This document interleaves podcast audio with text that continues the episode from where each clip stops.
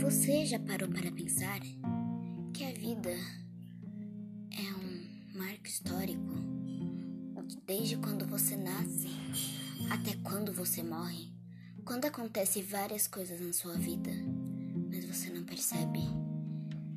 Quando alguém te ama, mas você não dá valor?